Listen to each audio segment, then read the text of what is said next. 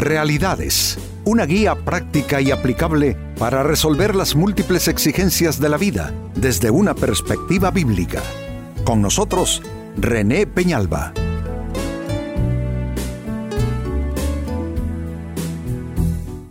Amigos de Realidades, sean todos bienvenidos. Para esta ocasión nuestro tema, sé otra clase de cristiano. Sucede que nos atrevemos a autodefinir qué clase de cristianismo es el nuestro, qué clase de cristianos vamos a ser nosotros como individuos. Y eso es una pretensión a la que debiéramos renunciar, porque no somos nosotros, amigos, en lo personal, quienes vamos a definir eso. Es Dios y es su palabra que define qué clase de cristianismo es el que vamos a asumir, a practicar y qué clase de cristianos hemos de ser nosotros en la práctica también. Pues amigos, con esto tiene que ver nuestro tema, sé otra clase de cristiano. En el libro de Éxodo, capítulo 23 y verso 5 en la Biblia, se lee lo siguiente.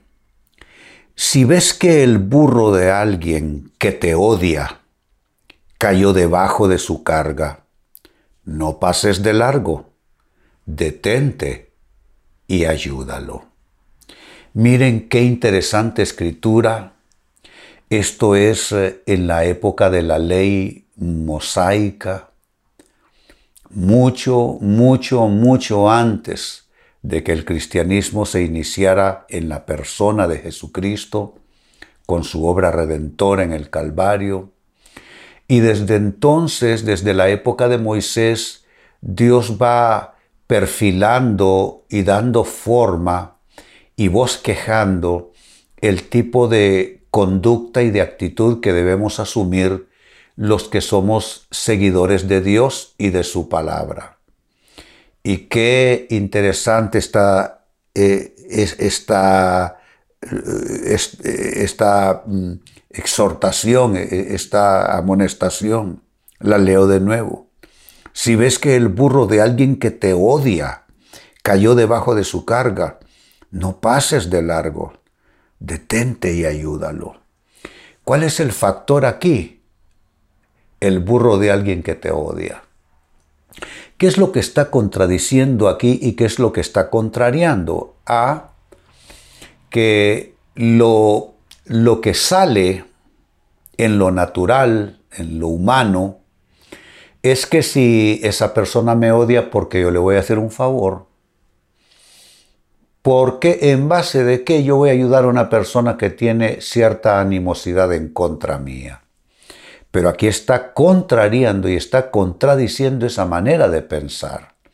Y está diciendo que aunque se trata de la, del burro de alguien que, que, que, no te quiere, que posiblemente hasta te ha hecho mal, que tú de todas maneras le ayudes. Esto es definiendo, ya hablando en nuestro tiempo, de una mm, más alta calidad de vida cristiana ¿Cuántos cristianos se mueven a la semejanza de este mundo? Eh, eh, me odian, pues yo les odio. Hablan de mí, pues yo hablo mal de ellos. Me hacen un daño, pues yo le hago dos. Y son personas que el domingo van a la iglesia, que hacen oraciones y le piden a Dios bendición, pero es que esto no se puede ser. Esto no puede ser así, amigos. Esto no puede ser así. Eh, a eso se debe la falta de, poder en la vida cristiana de muchos. A esto se debe la falta de verdadera comunión con Dios, cristianos que creen en Dios pero viven alejados de Dios, viven en una desconexión porque no puedes tú desconectar tus acciones y tu actitud en general de la palabra de Dios y aún así pretender que Dios te bendiga y poder caminar eh, en amistad con Dios. Pues es un texto muy interesante y que con claridad nos habla de buscar ser otra clase de cristiano, que es nuestro tema. Pues con base a esa escritura traigo la pregunta a continuación, ¿cómo ser una mejor clase de cristiano? Y esto nos atañe a todos, esto nos incumbe a todos. Eh, ¿cómo, ¿Cómo ser una mejor persona? ¿Cómo practicar mejor mi fe? ¿Cómo honrar de una mejor manera a Dios? ¿Cómo practicar su palabra? Eh, convirtiéndome así en una mejor eh, calidad de cristiano. Y el mundo, amigos, claro que lo necesita. ¿Cómo hacerlo entonces? Primer consejo, no vivas solo entonces para ti mismo, para ti misma. Incluye en tu lista a los demás. Eso de incluir a los demás significa que no solo a mí me duele, a los demás también les duele, no solo a mí me alegra, a los demás también les puede alegrar, ¿se dan cuenta? Eh, significa que así como yo tengo necesidad y hay cosas que me pueden entristecer y otras me pueden traer gozo, alegría y satisfacción, pues igual los demás, todo mundo tiene piel y todo mundo tiene corazón. Pues entonces, ¿qué es lo que resta, amigos? Lo que resta es incluir a los demás en nuestra agenda, incluir a los demás en nuestra lista y no solamente estar pensando uno en sí mismo. Eh, un cristianismo egoísta, un cristianismo mezquino, amigos, donde solo cabe la persona y nadie más, es un cristianismo que no sirve, está listo para ser tirado al cesto de la basura, porque el cristianismo es poderoso cuando es un cristianismo eh, corporativo. Les recuerdo que somos parte del cuerpo de Cristo. Entonces, cuando es un cristianismo corporativo, cuando es un cristianismo incluyente, cuando es un cristianismo que no es una isla, sino una comunidad, donde nos damos cuenta que, escuchen esto, el mejor contexto para practicar nuestra fe son los demás. Lo reitero, el mejor contexto para practicar nuestra fe son las demás personas a nuestro alrededor. Son el mejor contexto. No es solo recibir una palabra, no es estar eh, uno efervescente allá en la iglesia, en un culto poderoso. Todo eso es bueno, por supuesto, y todo eso edifica, no digo que no. Pero estoy diciendo que el mejor contexto, y lo reitero por tercera ocasión, el mejor contexto para practicar nuestra fe son los demás. Ese es el mejor contexto. Así es que si quieres ser una mejor clase de cristiano, no vivas solo para ti mismo, incluye a los demás. Es el primer consejo. Como segunda propuesta, también logra ser una mejor clase de cristiano si haces el bien a quien puedas hacérselo. Haz el bien a quien puedas hacérselo. Esto significa no pasar de largo como en aquella parábola que Jesús relató, que un hombre cayó en manos de criminales, de ladrones, lo dejaron medio muerto en el camino, pasó un sacerdote, lo miró e indiferentemente echó su mirada para otro punto y siguió de largo. Pasó un levita, de igual manera, con indiferencia, pasó de largo. ¿Qué es el sacerdote y qué es el levita. Son clase, eh, hoy podríamos llamarlo perfectamente clase eclesiástica, porque son, amigos, son los servidores del templo, los servidores del templo. Y qué interesante que a veces los que están más cerca del altar pueden ser los más indiferentes. Esa es la realidad. Pero pasó uno cualquiera de la calle, que no es religioso, un samaritano que ni se llevan con los, en las épocas bíblicas con los, con los eh, demás judíos.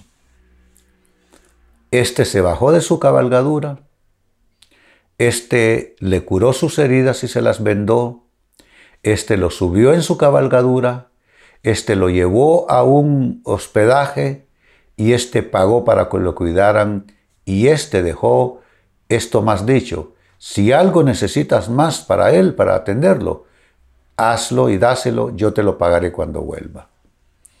¿De qué está hablando esa parábola de Jesús de hacer bien a quien uno pueda hacérselo? ¿De cuántas personas pasaste de largo? No lo sé, tú lo sabrás. De eh, eh, eh, cuánto has inconscientemente emulado la conducta del sacerdote y del levita que pasaron de largo, solo tú lo sabes. ¿Cuándo en lugar de conmoverte se endureció tu corazón? Pues solo tú lo sabes. Pero el caso es que al menos en lo que tú estés consciente, al menos en lo que yo esté consciente, debemos nosotros de hacerle bien y responder a la necesidad de las personas a nuestro alrededor viniendo en su ayuda y en su amparo. Y nadie puede dar lo que no tiene, amigos. Yo no digo que des lo que no tienes, pero digo que con solo muchas veces acercarse uno a la persona y orar por ella o darle una palabra del escrito está de Dios, ya eso es bastante eh, ayuda a personas en necesidad. Eso en segundo término. En tercer lugar, sigo sumando cómo ser una mejor clase de cristiano ten compasión del que sufre y acércate, acércate en el sufrimiento. Compasión por el que sufre y acercarse a él en el sufrimiento. Hay que saber acercarse al que sufre. Algunos se acercan solo para criticar, otros se acercan solo para comprobar, lo que estaban pensando y dicen, yo sabía, que esto le iba a pasar. Se lo merece, se lo ganó a pulso. Muchos se parecen a los amigos de Job, que en teoría vinieron a consolarlo, pero en la práctica y en la realidad solamente vinieron a acusarlo y a expresar eh, eh, teorías acerca de Job y de su sufrimiento, teorías totalmente infundadas, porque cuando termina el libro y concluye esa historia, Dios mismo dice que las palabras de ellos fueron erróneas todas. Entonces, ah, no podemos eh, eh, actuar de esa manera. Tenemos que aprender a acercarnos al que sufre y solo hay una manera de acercarse y hacerlo bien. Acercarse con verdadera compasión, con empatía, con misericordia. Yo te digo algo, si no te le vas a acercar a alguien con verdadera compasión, entonces mejor no hacerlo, porque puede ser peor acercarte en ese espíritu farisaico de juicio, de juzgamiento, de crítica, de sarcasmo respecto a las personas que sufren. Miren, a veces nos toca ver sufrir personas malas, que han actuado mal pero debemos tener el cuidado de no alegrarnos, aunque parezca que la persona se lo merece, debemos tener el cuidado de no alegrarnos con el sufrimiento ajeno, porque eso como actitud nos está vedada a nosotros eh, como hijos de Dios. Nosotros tenemos que llamarnos a la compasión, a la misericordia. Y finalmente una respuesta más como ser una mejor clase de cristiano, ora no solo por lo tuyo, aprende a orar también por lo ajeno. Ora por lo de los demás. Eh, si pudieran alguien poner todas las oraciones de nosotros los supuestos creyentes, eh, se demostraría con facilidad que solo es yo, yo, yo, mi, mi, mi. No, los demás muy poco aparecen en nuestra eh, lista de oración. Eh, la propuesta es que cambiemos esto. La propuesta es que eh, nos vayamos haciendo de una sana costumbre y es incluir otros nombres, incluir otras necesidades y que no solo aparezcan en la lista nuestras propias necesidades porque eso realmente no glorifica mucho al Señor. ¿Se dan cuenta amigos? Entonces ora no solo por lo tuyo, hazlo también por lo ajeno. Y a este punto quiero volver al texto bíblico de inicio y que originó nuestro tema. Éxodo capítulo 23 y verso 5. Desde la época ah, de Moisés viene este reclamo de que elevemos la calidad y el nivel de nuestras conductas de fe y, nuestras conductas de seguidores de Dios. Dice, si ves que el burro de alguien que te odia cayó debajo de su carga, no pases de largo, detente y ayúdalo. No dice que te alegres, no dice que digas qué bueno que le pasó. Ahora ya sabe lo que es que sus maldades sean premiadas. No, dice que no seas indiferente y que te detengas y ayudes. Eso es un claro indicador, es un claro señalamiento a la necesidad que tenemos todos de mejorar nuestra respuesta a la situación de los demás. Pues a partir de esta escritura el tema fue cómo ser una mejor clase de cristiano. Y las respuestas han sido estas, las resumo. Uno, no vivir solo para ti mismo, incluir también a los demás. Número dos, hacer bien a quien puedas hacerle bien. Número tres, tener compasión del que sufre y aprender a acercártele en su sufrimiento.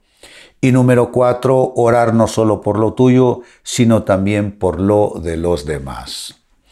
Amigos, con esto cierro el tema, de igual manera me despido y les recuerdo que nuestro enfoque de hoy ha sido titulado Sé otra clase de cristiano. Hemos presentado Realidades con René Peñalba. Puede escuchar y descargar este u otro programa en renépenalba.net.